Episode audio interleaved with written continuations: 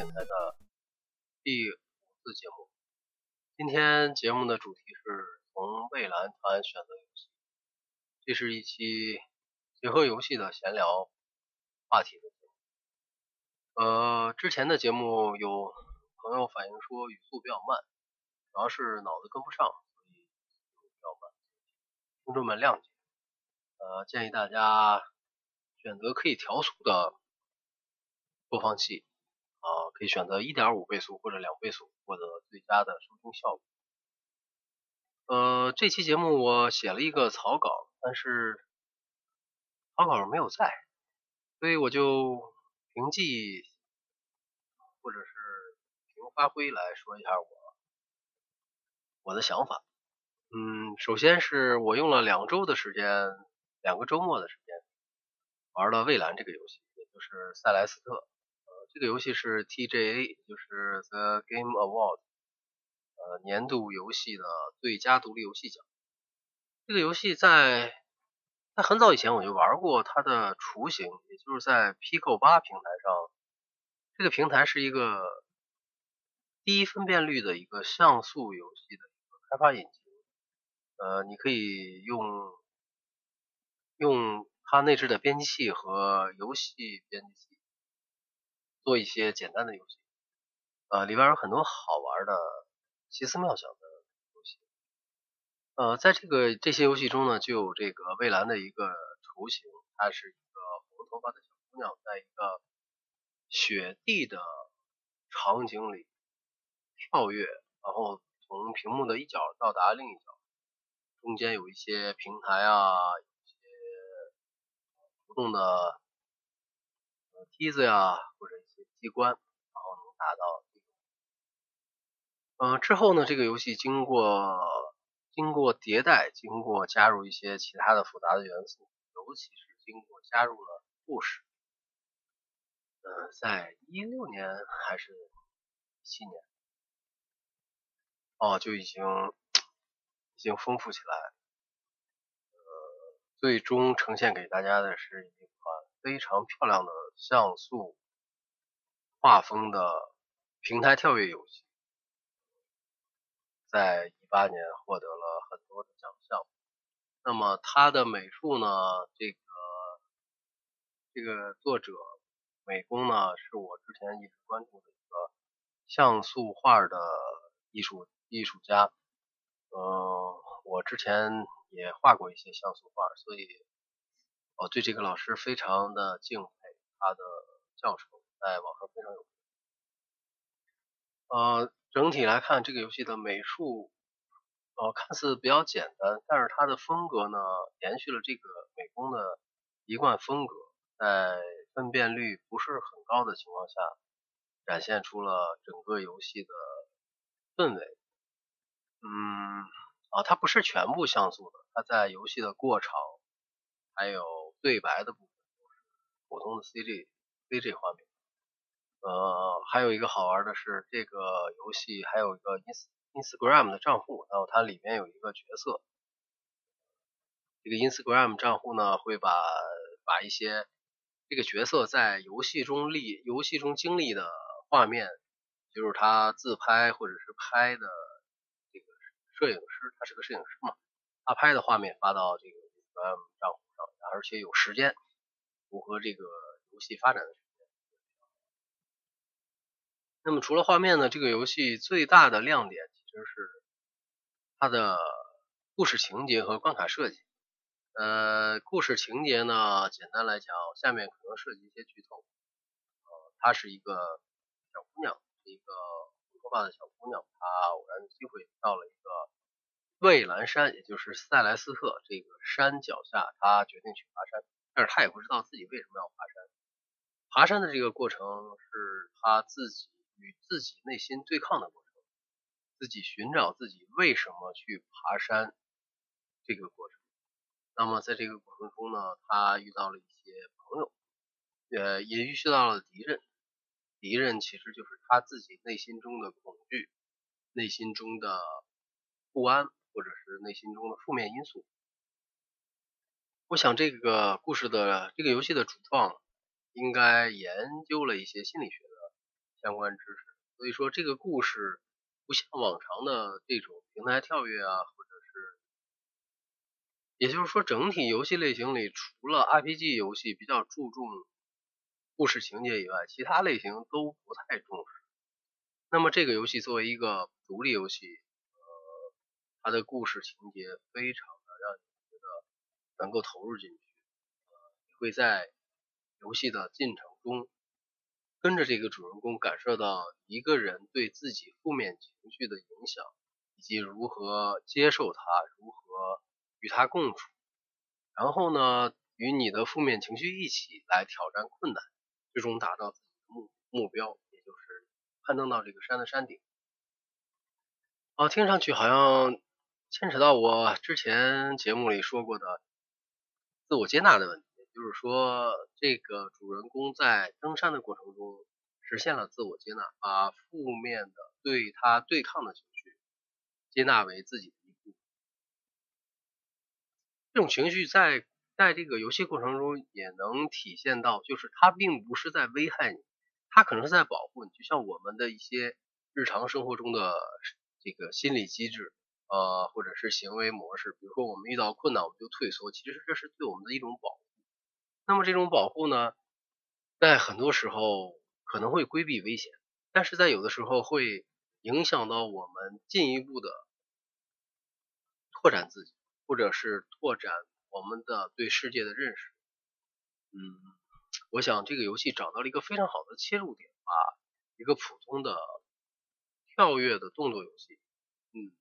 融入了非常深刻的故事主，相比较而言，在独立游戏或者说在在这一年的这些游戏里，呃，脱颖而出。那么另外呢，这个游戏非常非常好的一点就是它的关卡设计或者叫关关卡设计。我发现对这个字的呃对这个字的读音可能有问题。那么它的关卡呢是。每一关有一些渐进，比如说多一些机关或者多一些环境因素，比如说到了某一关，它会它会刮起风来，那么它并不是一上来就会给你这个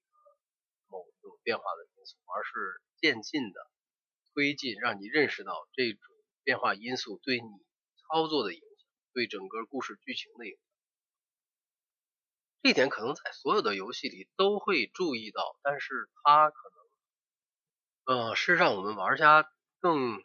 更舒服或者更平滑的接触到这种变化，让你玩起来很舒服。虽然这个游戏整体来说，在每一关，基本每一关至少我都会死到二十整个游戏通关的 A 面的话，大概死一千六百次左右所以，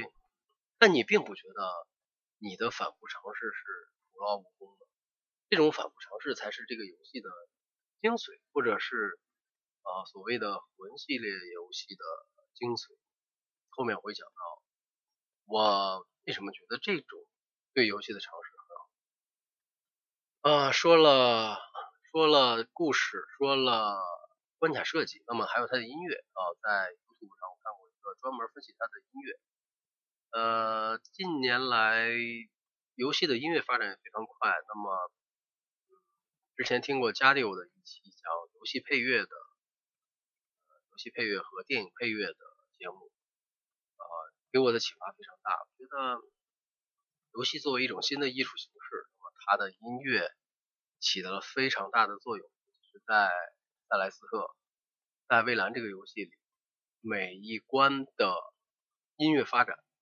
都跟整个游戏情感的变化而变化。主旋律不变的情况，它会有一些细微的变化，结合这个游戏的氛围，说是在昏暗的室内啊，或者是在阳光明媚的、色彩斑斓的野外环境里啊。虽然它的画面是非常简单的像素风，但是它的音乐丝毫不是简陋的电子，它非常丰富。如果不玩游戏的话，也可以去搜一下 TJ 颁奖典礼最后的时候有一个串烧啊，这个串烧非常推荐，是一八年的好几个游戏，包括《荒野大镖客》，包括《怪物猎人》，包括《蔚蓝》，好几个游戏的主题旋律的串烧，现场演绎非常，当时看得我非常感动。嗯，说完了这个游戏的优点，那么它有什么缺点呢？我觉得它的缺点可能就是比较短。虽然我玩的时候我也觉得挺难，然后时间也挺长，但是呃，一旦你达到了山顶，你就会觉得我这么快就到了山顶。嗯，独立游戏嘛，所以它的制作规模是有限的，也许后面还会出更多的关卡。啊，另外这个游戏也有所谓的 B 面或者是 C 面，那么会拓展这个游戏的难度啊，难度呢，下面我们来说这个游戏难度的问题。那么游戏难度呢，在帮我声明一下，我也没有玩过魂系列的大部分游戏，包括啊久负盛名的几款。那么因为我接触 PS 刚刚一年多一点，那么我玩过一点人王，然后就被玩过几一个小时就了。呃，但是我还是喜欢这种模式，就是我们的游戏不应该是发展成一种迎合消费者的一种消遣。如果是消遣的话，那么当然，这种消遣模式也可以存在。呃，我前几天看了 Coursera 上的一个制作游戏的课程，那么他在课程的引导部分讲到了你开发游戏的目标是，或者是你的受众是谁。它分了两个类，一个是娱乐性游戏，一个是核心游戏。啊，所谓的核心玩家，我想就是。更多的是主机玩家，更多的是对游戏有主动追求的，这就牵扯到我对游戏的一个，或者说我对娱乐的一个错误认识，啊啊也不一定是错误认识，或者是一个偏见。那么以前呢，我就觉得娱乐是分高下的，比如说看肥皂剧，看好莱坞大片。或者看好莱坞大片就不如看某个名导演的艺术电影。后来我觉得这种分类是非常错误的，就是每个人都有权利去选择自己认为开心的、认为自己值得消费时间的方式，都可以，只是个人选择的方式。那么如果让我来选的话，我可能更愿意选择在同等时间内。拓展更多，或者是让你的认识更深刻的一些娱乐方式。那么说回到游戏的话，就是如果你玩消消乐也很开心，但这种开心总是停留在一个小的范围内，重复这种快乐，那么短时间内还是可以，但长期来看，我觉得。啊，相相比较而言，还是应该选择一些其他的方式。那么，我觉得游戏也是这样，包括在很多很多平台，包括 PC 也好，平台也好，或者是游戏。我在一七年大概玩了半年左右的王者荣耀，也玩了很长时间。我还在豆瓣上写过一篇文章，分析自己为什么会成瘾。不成瘾的情况也挺严重，每天可能花五六个小时甚至更多来关注。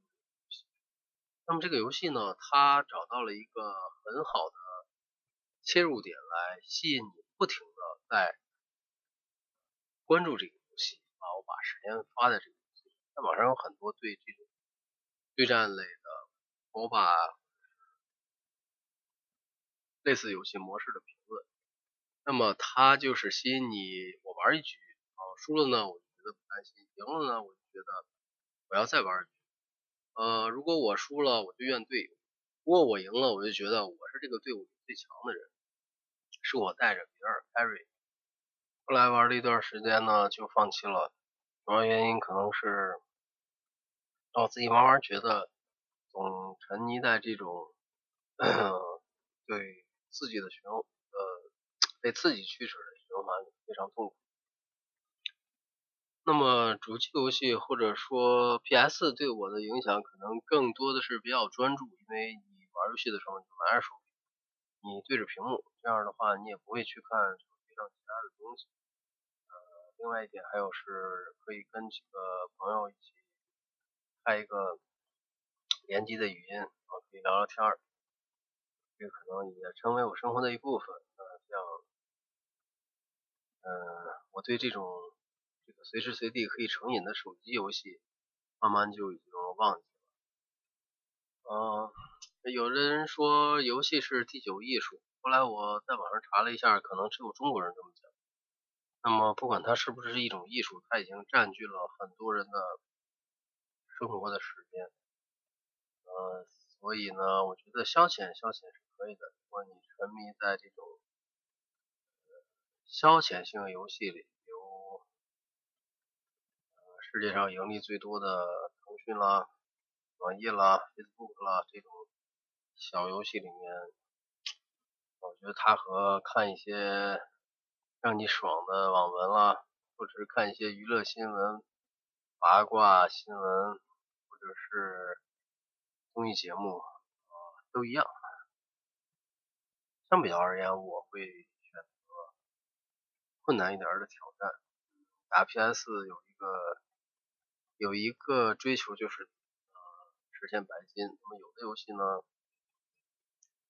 呃，它的白金设计会增加一些难度的挑战。这也是一种对游戏玩家本身的